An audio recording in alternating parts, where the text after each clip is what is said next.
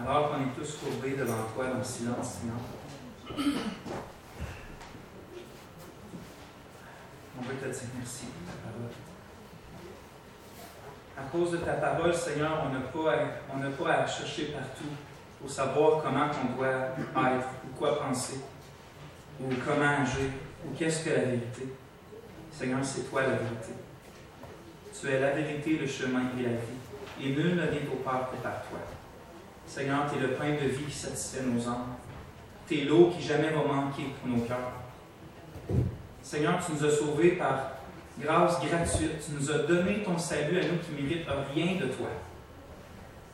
On mérite, oui, une chose, c'est ta colère, Seigneur. On mérite ton jugement à cause de nos péchés, à cause qu'on cherche un plaisir en n'importe quoi d'autre qu'en toi. Seigneur, par nature, on est des enfants de colère qui méritent ton jugement. Gloire à toi de nous avoir transportés du royaume des ténèbres à celui de la lumière pour faire briller ton amour et ta grâce et ta joie dans un peuple, ton Église. Seigneur, tu nous invites à vivre d'une façon bien précise. Tu nous sauves, mais ce n'est pas pour nous laisser aller de nouveau. Tu nous sauves, Seigneur, ce n'est pas pour qu'on devienne des brebis errantes encore. Seigneur, tu nous enseignes à vaincre notre péché. Tu nous enseignes à le mettre à mort. Tu nous enseignes à prendre tous les armes que tu donnes pour ne pas laisser personne d'autre régner sur nous que toi, Seigneur Jésus.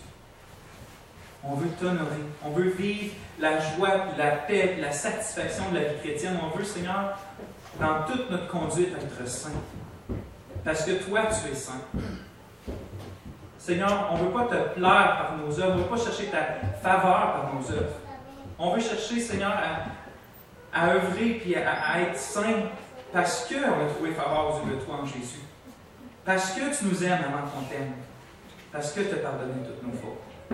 Seigneur, aujourd'hui, donne à ton serviteur de pouvoir édifier ton Église. Parle aux personnes qui t'appartiennent. Parle à ceux qui ne t'appartiennent pas. Seigneur, convainc nos cœurs. Amène-nous à marcher vraiment avec toi. Et ça pour la gloire de ton nom qu'on trouve en Jésus. Amen. Bien-aimé de Dieu, est-ce qu'on réalise qu'on est présentement dans une guerre? Je crois que pour la plupart d'entre nous, en tout cas du moins pour moi, euh, on n'est pas réellement, juste pas réellement conscient qu'il y a une réelle, une réelle et violente guerre qui se déroule à chaque instant, à chaque moment de notre vie. L'état d'urgence est depuis longtemps décrété, des précieuses vies sont en jeu, mais est-ce qu'on est sur le qui-vive puis prêt à combattre? Est-ce qu'on est personnellement en état d'alerte? Pas juste qu'on sait que le, cri de guerre est donné, pas juste qu'on sait que l'ennemi envahit, mais est-ce que nous, on est personnellement alerte, comme si on serait réellement au combat? L'ennemi, lui, si ce n'est pas notre cas nous, lui, il cherche à tout prix à avancer sur le champ de bataille. Il a fait de grandes percées militaires un peu partout sur le champ de bataille, sur plusieurs fronts.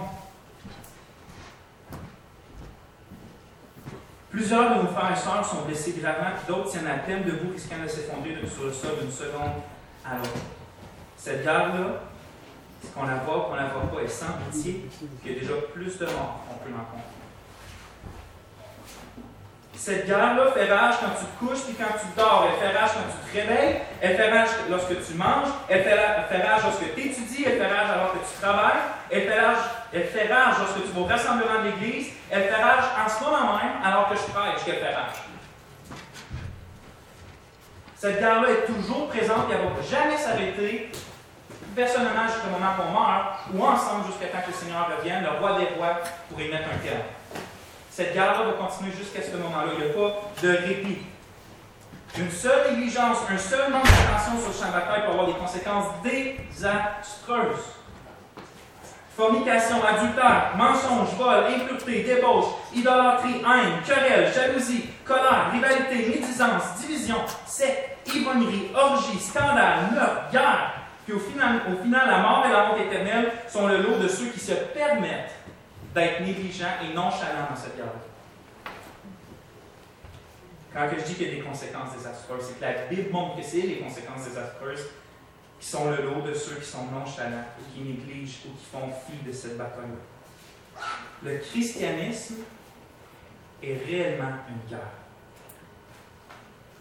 Et les chrétiens doivent être des gens violents et sans pitié. Mais violents envers qui ou envers quoi?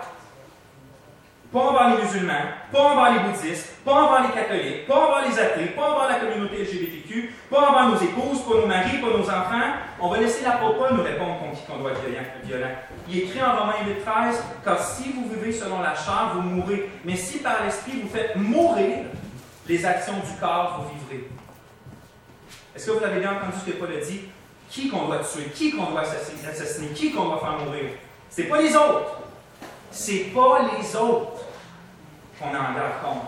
C'est pas ton frère dans la foi, puis c'est pas lui qui n'est pas dans la foi. Paul écrit Faites mourir les actions du corps. Chacun de nous doit être violent envers ses propres, ses propres, à lui, pulsions charnelles. Chacun doit chercher à tuer son propre péché. Pas le péché des autres. Ça, je sais qu'on est bon à essayer de tuer le péché des autres. Mais on n'est pas appelé à essayer de tuer le péché des autres. Chaque personne est appelée par l'Esprit de Dieu, comme on va voir aujourd'hui dans le prochain message, à tuer son propre péché. Ton propre péché à toi, mon propre péché à moi. La guerre dont je parle est donc la guerre comme notre péché. Frères et sœurs, je vous répète ma question de manière individuelle, celle que j'ai posée au début. Est-ce que tu réalises que tu es dans cette guerre-là contre tes pulsions charnelles, contre ton péché, contre tes convoitises? Sache que si la réponse à ça est non, comme des fois je le réalise dans ma vie, ben, tu es comme un soldat qui fait des mots croisés ou qui passe dans les nuages au milieu du champ de bataille, debout, sans équipement. Ne nous laissons pas à croire que seuls les chrétiens vivant la persécution sont en guerre. Ça, c'est un mensonge. Si on pense que le champ de bataille est de l'autre côté de l'océan, c'est un mensonge. Ils ont leur bataille particulière, mais je vous garantis, la Bible garantit qu'on a notre bataille particulière à chaque instant de notre vie contre notre péché. La guerre est ici maintenant. C'est un de nos grands problèmes, souvent, c'est qu'on n'agit pas comme si. On agit en fait comme si on ignorait. Comme si on ignorait tout simplement que du moment où tu te lèves, justement, jusqu'à tu te couches, puis même quand tu te réveilles la nuit, puis même dans tes rêves, peu importe le moment, tu es toujours sur le pied de guerre contre ton péché. Les chrétiens marchent vers le réel patrie qui est la cité céleste, mais ils ne s'y rendent pas en gougoune, pour mes amis français, en claquette ou en pantoufle. C'est en armure de combattant et à l'affût de tout danger qu'ils marchent vers la cité céleste. Ce n'est pas, une marche au bord de la plage aller vers la cité céleste. En d'autres mots, en entendant le retour de notre merveilleux roi, on lutte férocement contre ce qui reste de péché en nous. On n'attend pas le jour, on ne dit pas malheur à moi, j'attends seulement le jour du Seigneur, puis je fais rien en ce moment contre le péché, que je vais encore essayer de prendre racine dans ma vie. On lutte, on doit lutter férocement, violemment contre le péché qui cherche encore à prendre racine en nous.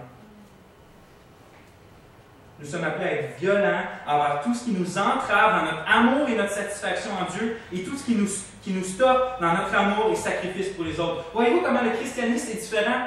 Tandis que d'autres religions assez grandes vont dire faut être violent envers les autres pour les emmener dans notre, dans notre religion. Le christianisme va dire non, il faut être violent envers nous pour tout ce qui nous empêche d'aimer les autres. Il faut être violent férocement envers notre péché pour ne pas être violent envers les autres. Il faut être violent envers nous pour ne pas être des gens égoïstes, pour ne pas être des gens cupides, pour ne pas être des gens qui ne manifestent pas ce que Christ est.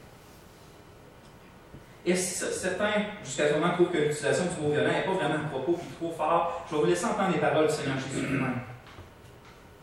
En Matthieu 11, 12, Jésus dit Depuis le temps de Jean-Baptiste jusqu'à présent, le royaume des cieux est, forcé, et ce sont qui? Les violents qui s'en emparent. Il dit aussi ailleurs des paroles bien connues Si ton œil droit est pour toi une occasion de chute, arrache-le et jette-le loin de toi.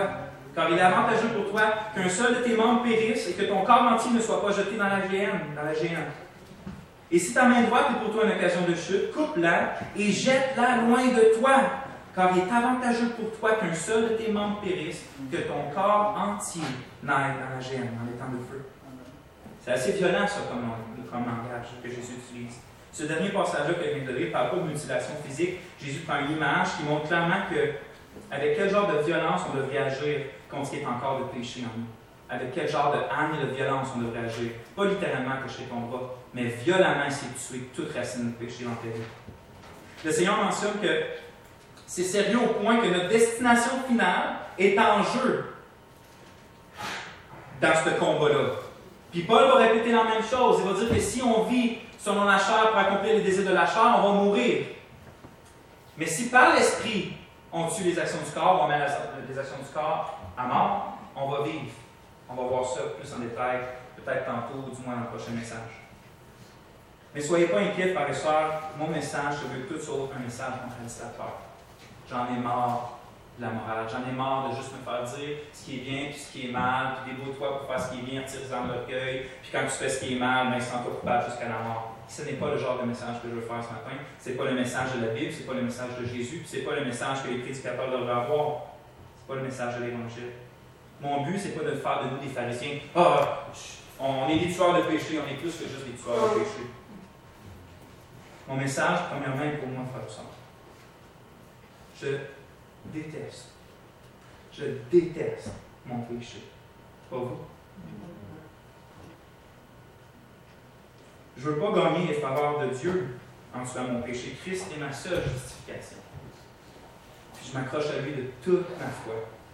Mais je veux quand même arrêter de pécher. Je veux arrêter de ne pas refléter toujours la gloire de Dieu. Je veux arrêter d'être orgueilleux. Je veux arrêter d'être égoïste.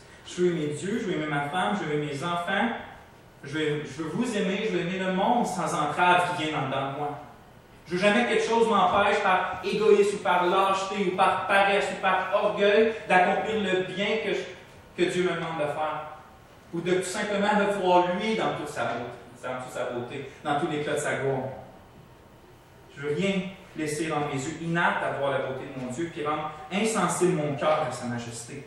Je déteste je déteste l'œuvre et le fruit de mon péché dans ma vie. Je déteste. Puis ce, ce message-là est donc premièrement pour moi avant tout. Puis même s'il n'y avait personne qui serait venu un matin, moi je serais quand même venu, je serais quand même monté sur, ce, sur cette tribune-là pour me prêcher de tout mon cœur, de toute ma force à moi-même. Parce que j'ai besoin d'entendre et de repasser dans mon cœur ce que je prêche aujourd'hui. Fait que je suis là assis en avant pour entendre ce message-là. Parce que je veux être davantage conscient de la guerre qui se passe en moi, puis je veux être davantage équipé. Je veux pas juste être conscient, je veux, être équipé et être en mesure de combattre et de mettre à mort mon péché. C'est ça que je veux faire. Il y a des moyens, la Bible dit de mettre à mort notre péché. Comment, pourquoi? C'est ça que je veux savoir. En espérant que j'ai votre attention jusqu'à maintenant. Je vous fais maintenant tourner dans le texte principal qu'on va aujourd'hui.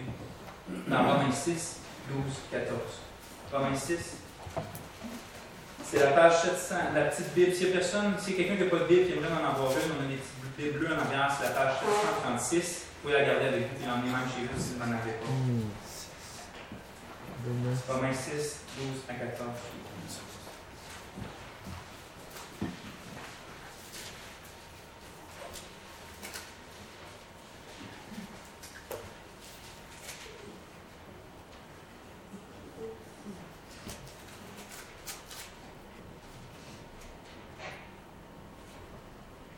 Romains 6, 12 à 14, la parole de Dieu se lit comme ça.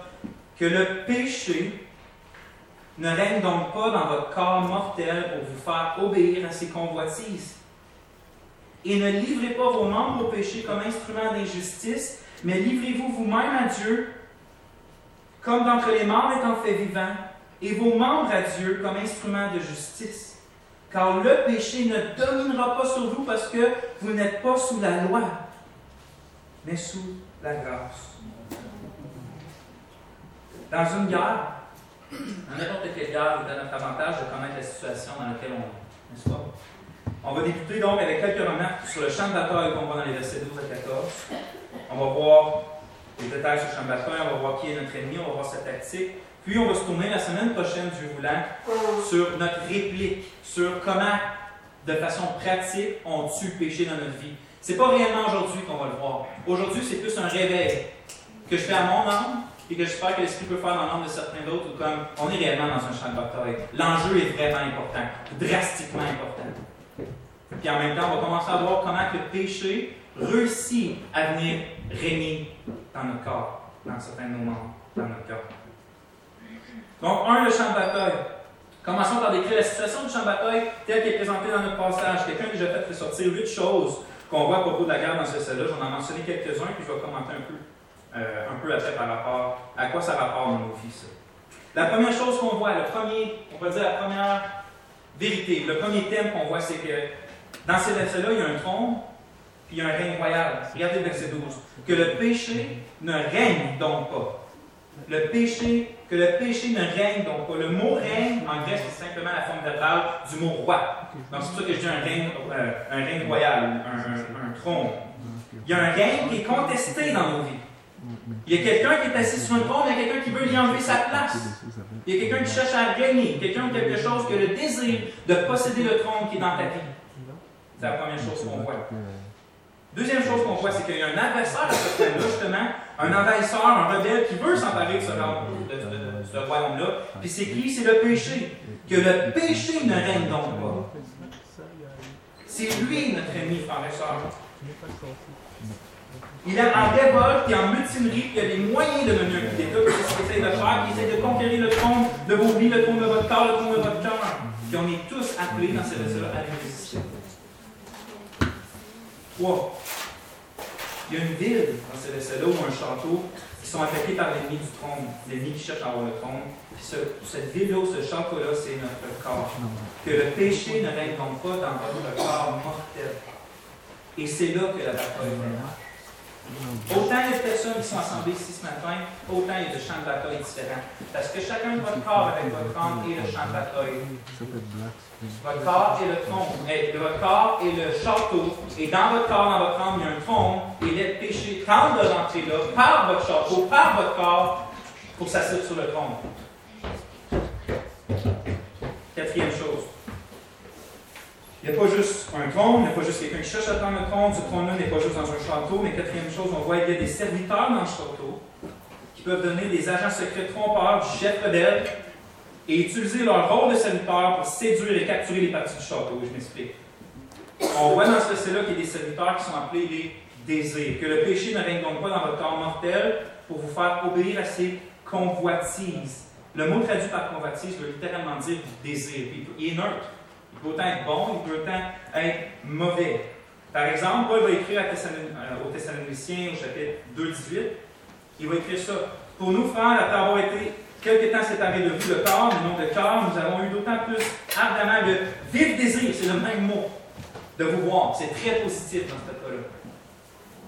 De plus, dans la construction grecque de cette phrase, dans, dans Romains, c'est pas les désirs du péché. Le, mot désir n'est pas associé au péché, mais est associé au corps. C'est les désirs du corps. Ils sont les serviteurs du château. Les désirs, c'est les serviteurs de votre corps. l'ennemi désire les capturer pour qu'ils deviennent de mauvais désirs ou des convoitises qui vont agir comme des traîtres pour posséder quelques parties de votre corps. On a des désirs, on va voir tantôt, qui sont, que Dieu nous a donnés, qui sont légitimes. La faim, la soif, le désir de sexualité, toutes ces choses-là, c'est des désirs que Dieu donne, c'est des serviteurs, c'est pour servir notre corps, servir la gloire de Dieu. Mais l'ennemi va s'en emparer ou cherche à passer par eux pour les corrompre, pour posséder une partie de votre corps qui est supposée d'être pour la gloire de Dieu, mais qui veut corrompre pour donner des instruments d'injustice. Donc, il y a un trône, il y a un ennemi qui cherche à prendre le trône. Ce trône-là, dans un château, dans ce château-là, il y a des serviteurs que l'ennemi prend d'influencer pour qu'au lieu de te servir, deviennent des traîtres contre toi. 5. Il y a aussi des armes dans le château qui peuvent être capturées et utilisées par l'ennemi à des fins injustes. Ces armes-là sont les parties de. Ce sont vos yeux, vos oreilles, vos langues, vos mains, vos pieds, votre langue, vos langues, j'espère, vos mains, vos pieds et vos organes sexuels, votre cerveau, etc. etc. Verset 13, ça dit Ne livrez pas vos membres, vos péchés comme des instruments d'injustice. Quand on voit le mot instrument, il est utilisé quatre fois dans le Nouveau Testament. Trois fois c'est Paul, une fois c'est Jésus en Jean 18. Puis dans toutes les autres places, il est traduit par arme. Pas juste pas instrument, mais arme. Autrement dit, c'est l'apôtre Paul qui utilise le langage du combat pour nous aider à saisir la réalité du péché dans nos vies. Jusqu'à maintenant, Paul parle de règne, parle d'armes, pas juste instrument, mais le péché tend à s'emparer de vos membres comme des armes d'iniquité, comme des armes d'injustice pour faire du tort, pas juste comme des instruments pour faire de la musique, des armes. Ne laissons pas, donc, ce que Paul dit, c'est que ne laissons pas le rebelle, qui est le péché, capturer les membres de notre corps et les transformer en armes de justice contre le vrai roi qui devrait être là. 6. Comme je viens de dire, il y a déjà un vrai roi, par exemple, dans ce royaume-là, ce roi-là, c'est Dieu. verset 13b. Il dit Ne livrez pas vos membres au péché, qui est l'adversaire, comme instrument d'injustice, mais livrez vous-même à Dieu, comme d'entre les morts étant fait vivant, et vos membres à Dieu, comme des instruments de justice.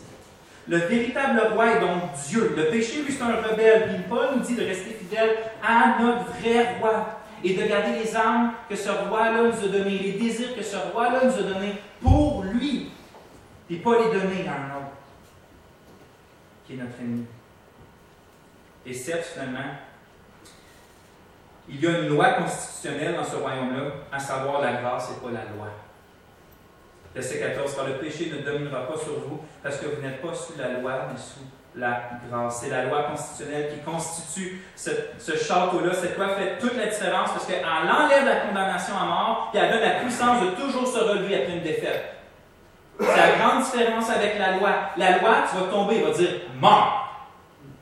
La grâce va dire confie-toi en Christ, relève et continue. Il va te donner en plus la puissance de faire. Pas juste te dire de le faire, te donner la puissance, le fondement et le but de le faire. Donc voici la situation dans laquelle on est à chaque instant de nos vies, jusqu'au retour du Seigneur, jusqu'à notre mort. Cette bataille-là est pour le trône de ta vie. La question, c'est le titre de mon message, c'est Qui règne sur toi? Qui est assis sur ton trône?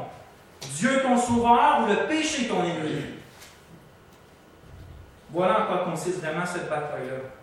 Tes, désirs ont-ils été séduits pour rendre les membres de ton corps des armes de l'ennemi contre ton âme, contre ton prochain et contre ton Dieu? Je répète, tes désirs légitimes ont-ils été séduits pour rendre les membres de ton corps des armes de l'ennemi contre ton âme, contre ton prochain et contre ton Dieu? Ne croyons pas un instant qu'on peut se donner du répit contre cet ennemi-là parce qu'il est plus redoutable qu'on pourrait l'oser le croire. Et j'aimerais parler justement un peu de cet ennemi-là, le péché. Le péché. Paul, il, il, rend comme le péché une personne, mais en réalité, c'est notre vieux nous que la Bible va dire. C'est la personne qu'on est avant que le Seigneur Jésus, par l'Esprit, vienne nous régénérer et nous transformer en une nouvelle créature. C'est en d'autres mots, c'est un peu comprendre, dur à comprendre comme concept dans Bible, ce que Paul utilise, d'en parler comme une personne, mais c'est un peu ce qui reste de ne pas racheter en nous, de ne pas changer en nous. Il y a quelque chose en nous à quelque part, c'est pas simplement notre corps, c'est le corps du péché à quelque part. Et ça, c'est notre nous qui veut encore pas de Dieu. C'est notre nous qui veut encore faire tout à sa façon, qui veut prendre plaisir dans la satisfaction immédiate du péché plutôt que dans les plaisirs éternels de Dieu. Et notre vieux nous déteste Dieu, il déteste la loi de Dieu. Il ne veut pas la paix de Dieu, il ne veut pas la joie de Dieu, il est contraire à tout ce que Dieu est. En fait, le péché le plus redoutable de tous nos ennemis. Le péché le plus redoutable de tous nos ennemis. Satan et le monde, qui est nos deux autres ennemis. Je ne parle pas des gens, mais le, le monde dans lequel on vit, le monde anti-Dieu, n'ont d'accès envers nous que par notre péché. Satan et le monde peuvent juste nous influencer dans la mesure où le péché nous influence. La preuve, c'est comment Satan a réussi à détourner l'humanité en rébellion contre Dieu. Il est écrit dans 2 Corinthiens 11.3 que le serpent séduisit Ève par sa ruse. En d'autres mots, il lui a raconté des mensonges afin qu'elle pêche. Si elle ne pêche pas, les efforts du serpent sont anéantis. Il a beau y dire tous les mensonges qu'il veut, mais si elle ne tombe pas dans le péché, ça reste un mur infranchissable. Un autre point, d'écouter comment le Christ, le seul homme sans péché, ayant marché sur cette terre, s'exprime en face de ses adversaires et dit en Jean 8, 46 Qui de vous me convaincra de péché Qui de vous, les Juifs, vont me convaincre de péché Est-ce que Satan a pu avoir accès au trône de Dieu qui était dans le cœur de Christ? Pas une seule seconde durant sa vie. Pourquoi? Parce que Christ a jamais péché. Donc Satan n'a jamais pu l'influencer dans son royaume, dans son, sur son trône. Parce que Christ était sans péché. Notre vieil homme déteste Dieu, comme j'ai dit, déteste la loi de Dieu. Bien-aimé, avant d'être en mesure de tuer le péché dans nos vies, il faut être persuadé des dangers et des dégâts qu'il peut causer. Parce que si on prend notre ennemi à la légère, on va prendre le combat à la légende. Comme le puritain John Owen a écrit dans son classique chrétien intitulé La mortification du péché, qui est une vieille expression qui veut dire tuer le péché tout simplement, il écrit ça. Il faut que vous soyez continuellement occupés à tuer le péché ou c'est lui qui vous tuera. Il faut que vous soyez continuellement occupés à tuer le péché. Il parle de ton péché, mon péché, ou c'est lui qui vous tuera. Est-ce qu'on y croit ça? Est-ce que.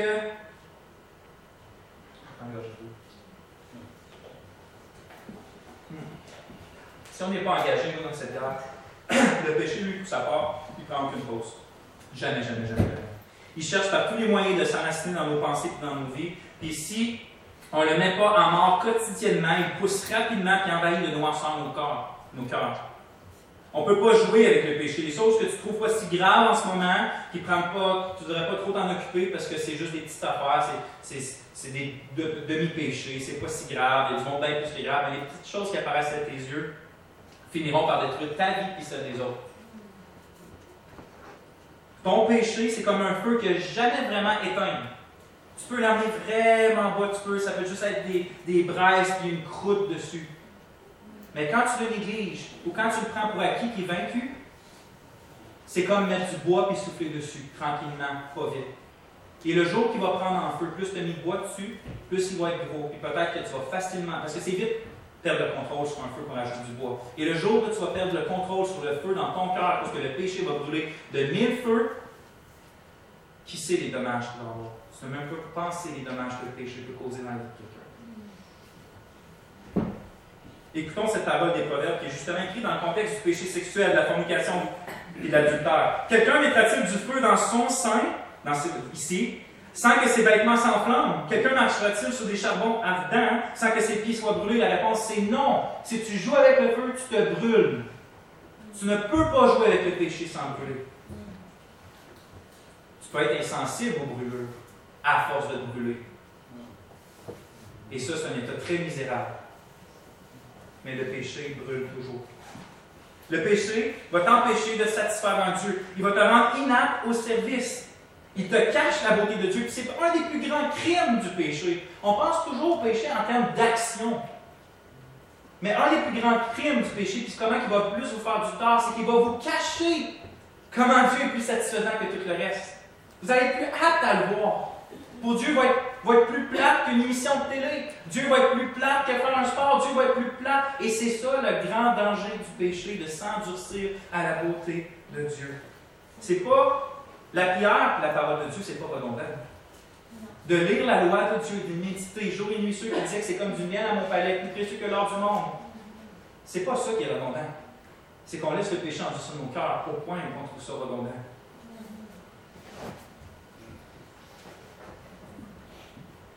Le péché, pour le dire simplement, n'est qu'amertume et désolation, moisseur et mort. Le péché est comme le cancer, il va corrompre premièrement ce qui est sain, il va le multiplier à une vitesse euh, inimaginable pour tuer finalement tout le corps. C'est ce que le péché va faire. Comme que l'autre dit, tuons-le ou c'est lui qui va nous tuer. Le péché corrompt nos désirs. Je vais revenir un peu là-dessus. Maintenant, avant de parler de comment combattre le péché, il nous faut saisir par quel grand moyen, l'ultime moyen par lequel le péché nous atteint. On veut savoir comment vie agit parce qu'on veut savoir comment bloquer. Nous l'avons déjà vu dans notre texte tout à l'heure que le péché ne règne donc pas dans votre corps mortel pour vous faire obéir à ses désirs, les désirs du corps. Le moyen que le péché utilise pour régner en nous et tourner notre nous tourner nous contre Dieu est donc principalement en corrompant nos désirs. Les désirs, comme j'ai dit, sont pas mauvais en soi. C'est même Dieu qui nous les a donnés pour être des bons serviteurs. La faim, la soif, le désir, le, euh, désir sexuel, l'affection, le repos, tous ces désirs-là que Dieu nous a, il nous les a donnés pour le glorifier. C'est Dieu qui a voulu que l'homme sente la fatigue et soit posé, glorifie Dieu par, par son repos. C'est Dieu qui a donné la faim à l'homme pour que quand puisse manger, il soit satisfait. Jamais qu'il va mourir de faim, Dieu, ce n'était pas son but initial. Mais en se, en se, satisfaisant dans la nourriture que Dieu donne, qui vient combler un désir, un besoin, des louanges montent, ça glorifie Dieu. Dieu nous a donné des désirs. Mais ces désirs-là devraient être nos serviteurs pour la gloire de Dieu et pas que nous, on soit les esclaves de nos désirs. Et c'est exactement ça que le péché tente de faire dans nos vies. Il corrompt les désirs légitimes pour les transformer en des convoitises et nous en rend esclaves. Par exemple, le désir de la faim, comme j'ai dit. Il nous sert bien, il nous amène à rendre gloire à Dieu. Mais quand le péché capture ce désir-là, capture ce serviteur-là dans ton corps, ce désir devient quoi? Gourmandise, boulimie, anorexie? Il nous gouverne pour servir ses plans. au lieu de, se servir du désir sain de la nourriture pour manger et rendre gloire à Dieu, le péché vient, capture ce serviteur-là et ce serviteur-là se sert de ta bouche pour devenir un instrument d'iniquité, pour te détruire toi, les gens qui t'entourent et déshonorer Dieu. Le péché est d'abord entré en corrompant le désir de. Ou le désir de la satisfaction sexuelle, c'est un bon serviteur de l'humanité. Ça servait à la procréation, c'est un, serviteur pour la joie dans le mariage, et c'est un serviteur pour honorer Dieu, la sexualité. Mais si le péché s'en empare, ce bon désir-là qu'il a pour nous, l'humanité, Dieu devient quoi? Désir de pornographie, de masturbation, de fornication, d'adultère, de relations homosexuelles. Puis nos organes sexuels qui sont supposés être là pour Dieu deviennent des armes pour l'impiété des instruments d'iniquité. Ou le désir de repos et de sommeil nous sert bien aussi, comme j'ai dit, puis c'est Dieu qui a voulu ça, mais si le péché capture ce désir-là, le désir devient quoi? Paresse, puis notre corps n'est plus, une âme, n'est plus une âme efficace pour le royaume de Dieu. Dans tous ces exemples-là, le péché est rentré en capturant nos désirs. Puis il ne faut pas penser, je ne veux pas qu'il y ait personne ici ce matin qui dise C'est vrai, eux autres avec leur gros péché d'adultère, puis eux autres avec leur gros péché tel, puis tel, puis tel. Non, non, non, non. C'est quel est le membre du corps dans la Bible qui est le plus dangereux et le plus menaçant et lui qui fait le plus de morts? La langue. Est-ce que tout le monde a une langue ici en même Vous avez dans votre bouche un instrument qui est allumé, euh, genre, va dire, par le feu de l'Éternel lui-même, qui brûle facilement une forêt complète. À votre langue, le pouvoir de la vie et de la mort. Votre langue qui est supposée d'honorer Dieu, de louer Dieu, autant pour les hommes fait son image, que pour lui, sert la plupart du temps à quoi? Faire du mal aux autres, dire du mal des autres, déshonorer Dieu, maudire, commérer, médisance. Donc personne n'est à l'abri du péché. Peut-être qu'on n'est pas pris avec les, gros, gros péchés. Mais la Bible montre qu'un des plus graves, quand le péché prend un des désirs les plus graves, il prend celui de la langue. Il prend le membre de la langue, le serviteur de la langue. Nous pourrions dire la même chose avec n'importe quel autre désir, en fait, le désir d'être aimé, accepté, le désir de réussite, le désir d'être en santé ou de confort, le désir d'être utile, etc. Lorsque le péché corrompt ces bons désirs-là, tous ces désirs-là, qui sont les serviteurs de notre château, deviennent alors des serviteurs traîtres, comme Judas, pour nous livrer directement à l'ennemi pour notre paix. Lui qui est supposé d'être le serviteur, comme Judas était supposé d'être le serviteur du Seigneur Jésus, se retourne contre nous, est corrompu et nous livre finalement. Samson, puis je pense que c'est Jésus en anglais, mais Delilah, son épouse. Delilah. Son épouse. De satisfaire les besoins de son épouse et les désirs de son épouse et les questionnements de son épouse. C'est un, un, désir légitime que Samson devrait faire. Mais quand son épouse est devenue son traître et son ennemi, de maintenant satisfaire les désirs de son épouse et peut-être causer sa perte à lui. Nos désirs, quand le péché s'en empare, deviennent des traîtres, deviennent des Judas. En quoi ça change tout ça, notre approche dans notre combat? Ça nous montre que le combat ne se situe pas premièrement dans la manifestation extérieure du péché. Notre combat ne se situe pas premièrement dans la manifestation extérieure du péché. Le péché n'est pas uniquement une action, mais d'abord une puissance trompeuse.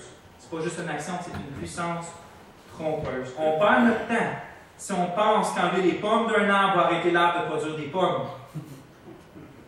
Il faut le couper à la racine ou le déraciner.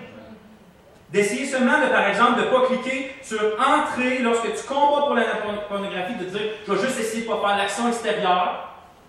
Tu vas causer ta perte parce que peut-être par la puissance de ta volonté propre, tu vas être capable pour un temps de ne pas faire l'acte. Mais, si tu ne détruis pas le, racine à le péché à sa racine, il va soit sortir grossi et plus fort au moment que tu vas t'en attendre le moins, ou il va juste sortir sur une autre forme, tout aussi dévastatrice. L'acte d'une volonté pour arrêter le péché de l'arbre de produire du fruit n'est pas suffisant. Tu dois aller à la racine. C'est là que notre défaite se trouve si souvent. On met tous nos efforts à essayer de régler la manifestation extérieure d'un péché, alors qu'on devrait régler sa manifestation intérieure d'abord. La vraie guerre contre le péché se trouve à l'intérieur de nous. Et c'est ça qui est, même tous les autres, il, y a, tellement de groupes d'aide et de soutien qui leur seul but, et de réussir à arrêter l'acte du péché extérieur. Toutes les choses anonymes, tout ça. Puis je dis pas que c'est tout mauvais en soi, surtout dans les premiers temps. Moi, j'ai des gens dans mon entourage qui sont même encore dans ce milieu-là, des vrais chrétiens qui ont Dieu encore là, puis qui aident les autres. Mais il y a encore des, certaines bonnes choses à certaines places. C'est pas mal de vouloir enlever le péché extérieur, mais quand ton combat se résume purement à ça, t'enlèves juste une pomme du pommier. T'enlèves juste un péché extérieur. Là, le problème de l'homme, c'est bien plus grave que des actions pécheresses. C'est son cœur pécheur, le péché qui tente d'aller dans le cœur. La guerre se produit d'abord au niveau de nos désirs. Comme on, a, le dit, le péché est quoi? Est trompeur. Il ment, il séduit. C'est explicitement ce que Paul va dire aux Éphésiens. En Éphésiens 4, 22, il parle de notre vieil homme qui se corrompt par quoi? Les convoitises trompeuses. Les convoitises trompeuses, qui insinuent que comment que le péché vient saisir ton désir, c'est en lui mentant, en lui promettant des choses qui ne sont pas vraies. Il le trompe. Ils vont dire, le péché va te dire que ça va être meilleur, ça va goûter meilleur, puis tu auras beaucoup de plaisir à faire juste ça, même si ce n'est pas la loi de Dieu, par exemple la fornication avant le mariage, ça va être vraiment, ça va être bien meilleur que d'attendre le plan de Dieu pour ta vie. Et ça, c'est un péché, euh, c'est un mensonge plus que trompeur. Plus que trompeur. On va voir comment ça influence, parce qu'on va voir que dans le combat contre le péché, ce qu'il doit faire, un, une des facettes du combat, c'est d'aller défaire les promesses du péché par une promesse supérieure. On va voir ça la prochaine fois. Le christianisme n'est pas une religion d'extérieur. Dieu n'est pas Dieu pas venu sauver des pécheurs pour qu'ensuite ça soit juste des cercueils blanchis, beaux de l'extérieur, mais pleins d'impuretés à l'intérieur. C'est ce que Jésus va traiter les pharisiens. Des cercueils blanchis. Cela est très important à saisir en vue du message la semaine prochaine où on va adresser comment mettre à mort le péché. Parce qu'on se trompe, comme j'ai dit, si on croit qu'on mortifie ou qu'on met à mort qu'on domine un péché seulement parce qu'on est capable pour un temps de maîtriser sa manifestation extérieure. Tuer un péché, c'est avant tout de l'empêcher de dominer nos désirs. Pas juste de stopper un coup que les désirs sont saisis et d'essayer de, se retenir dans son action extérieure. Vraiment, tuer un péché, c'est d'aller jusqu'à la racine et le couper. Du fait qu'il ne possède plus notre serviteur, le désir. Si on l'enterre seulement, on, fait, on, plante la plante, on met la terre là-dessus puis un coussin, si on enterre seulement l'extérieur, il va continuer de faire des racines à l'intérieur. Il va repousser soit avec la même forme mais plus fort, comme j'ai dit tantôt, ou soit sous une autre forme mais tout aussi dévastateur. Nous sommes appelés, frères et sœurs, à tuer le péché. Puis le seul moyen de le faire, c'est par l'Esprit Saint. C'est drôle. Tu dois tuer le péché, mais tu n'es pas capable de tuer le péché. Et ce n'est pas toi, premièrement, qui vas tuer le péché dans ta vie. Ce n'est pas une religion d'homme. Le seul moyen de faire, c'est par l'Esprit Saint, comme Paul va le dire clairement dans Romains 8. Par l'Esprit, vous faites mourir les actions du corps. Par l'Esprit, dans le contexte de l'Esprit Saint.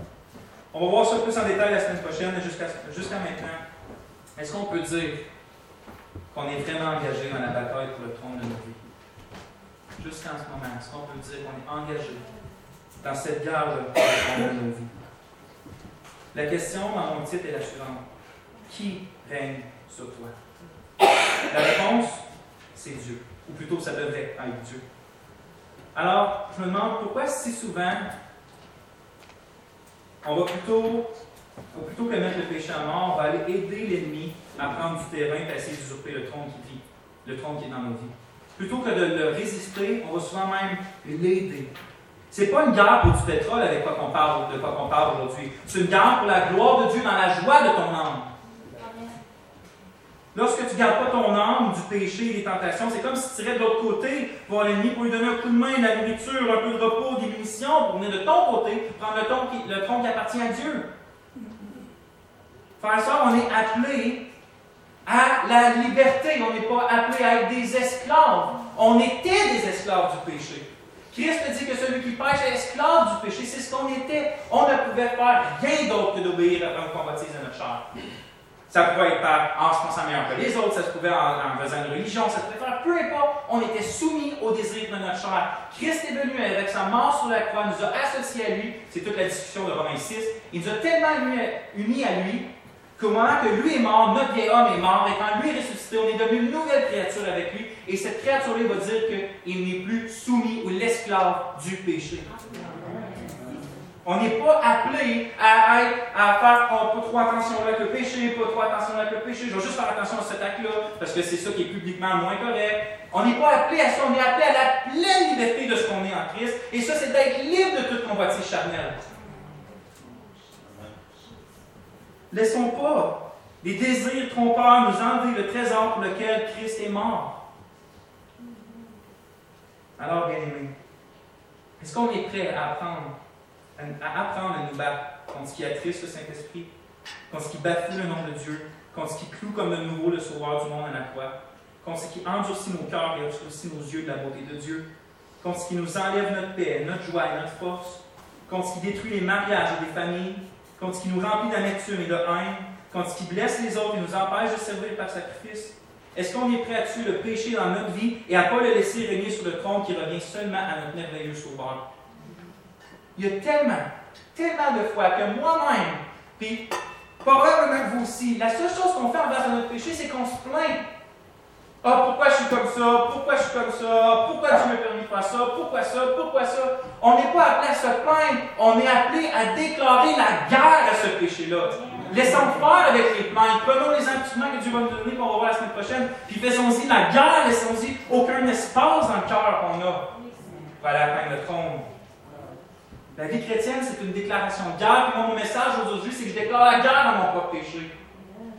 Je veux qu'il arrête de prendre l'espace dans ma vie. Et une dernière spécification, et je vais finir avec ça, c'est que ce combat-là est pour les croyants et pas les incroyants. Aujourd'hui, je parlais principalement à mes frères et mes sœurs en Christ. Les incroyants ne sont pas appelés à rentrer dans ce combat-là.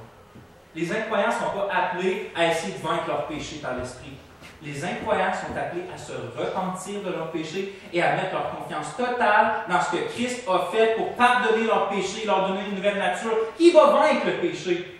Je ne voudrais pas que quelqu'un ici soit pas encore chrétien et qui pense que la vie chrétienne, c'est de partir et d'essayer de vaincre ton péché. Tu ne pourras pas du tout. Christ te demande de croire en lui qui a vaincu le péché à ta place. De croire en lui qui te rend acceptable aux yeux de Dieu à cause de sa vie parfaite de croire en lui qui a donné sa vie pour ta avec Dieu. C'est pas pour rien que Paul a passé cinq chapitres dans Romains à montrer, avant de dire faites ceci, il a pris cinq chapitres pour montrer comment Christ a réglé le problème du péché, puis comment nous, on est justifiés par la foi seule, sans les œuvres de la loi. Cinq chapitres avant de dire, OK, basez là-dessus, basez sur tout ce que vous avez en Jésus-Christ, sur la nouvelle nature, la domination du péché qui est partie, la satisfaction en Jésus, la justification parfaite.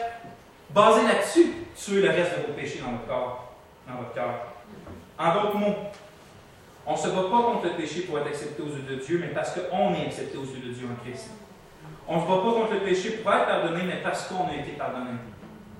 On ne se bat pas contre le péché pour que Dieu soit notre roi, mais parce qu'il est notre roi et que notre roi nous a déjà rendu libre de l'esclavage du péché. Frères et sœurs, le péché dévastateur en vous, et je sais que vous l'avez. Le péché vous trompe toujours et me trompe toujours en promettant quelque chose de satisfaisant. Et il a raison. Sur le coup, qui va dire que la satisfaction du péché n'est pas bonne? est bonne pour quelque temps. Et quelle amertume rentre dans le cœur, quelle désolation envahit l'âme après. Les désirs que Dieu donne, la, et la façon de les satisfaire, une façon donnée par Dieu en Jésus, sont éternellement plus satisfaisants n'importe quelle satisfaction du péché. Méditez là-dessus. Puis s'il y a quelqu'un aujourd'hui qui n'est pas enfant de Dieu, qui n'est pas chrétien, qui n'est pas. T'essayes, étais comme moi avant d'être sauvé d'enfant. Moi, j'étais quelqu'un qui haïssait son péché, tout ce que je faisais, la drogue que je faisais, tout, je les nommerai pas tout ici sa tribune. Je le détestais, je me détestais. Parce que j'haïssais ce que je faisais. Parce que j'avais tout quand j'ai levé, quand j'avais 10, 11, 12 ans, j'avais été allumé sur, sur comment le péché était grâce mais je n'avais pas été autant converti, euh, converti. Mais pendant des années, ce que j'essayais de faire, c'est que je prenais la drogue pendant des heures et des jours et des jours et des jours. Et après certains jours, quand je me couchais et j'étais tellement curieux, je disais, c'est fini demain matin. Puis à 9 h le lendemain matin, je suis encore en train d'aller la chercher. Puis c'est la même chose avec tous mes autres péchés. J'essayais de régler le problème extérieur. Christ le fait à ta place. Christ peut t'aider. Va à Christ. Abandonne. La première chose à faire, repentance veut dire tourner de bord. Arrête, essaye, arrête de faire les choses comme tu veux faire. Tourne-toi de bord vers le Dieu vivant. Supplie-le. Abandonne toute tentative de te relever toi-même. Compte sur sa main qui va te sauver et il va te sauver. Abandonne-toi à Jésus-Christ. Essaye pas de battre ton péché par toi-même, c'est peine perdue, puis tu vas courir à ta tête pour l'éternité. Donc on va prier, François. Seigneur Dieu, je te remercier pour euh, ta parole. Je te remercier surtout aussi pour ce qu'on va voir la semaine prochaine, que c'est par l'Esprit qu'on met les péchés à mort, Seigneur. On n'est pas orphelin. Tu ne nous laisses pas sur un champ de bataille sans nous équiper parfaitement et nous soutenir, Seigneur, pour nous emmener jusqu'à la fin. Je te remercier d'avoir réglé la condamnation de notre péché, Seigneur. Parce que c'est parce que tu as réglé la condamnation de notre péché qu'on se relève à chaque fois. Qu'on se relève à chaque fois qu'on se confie dans ta bonne nouvelle de l'Évangile, Seigneur. Je veux te remercier parce que tu es plus satisfaisant que tout. Viens aider ton peuple, Seigneur. Viens aider ton peuple à se détourner des voies corrompues du péché et à s'abandonner complètement à toi pour la gloire de ton nom, en Jésus-Christ. Amen.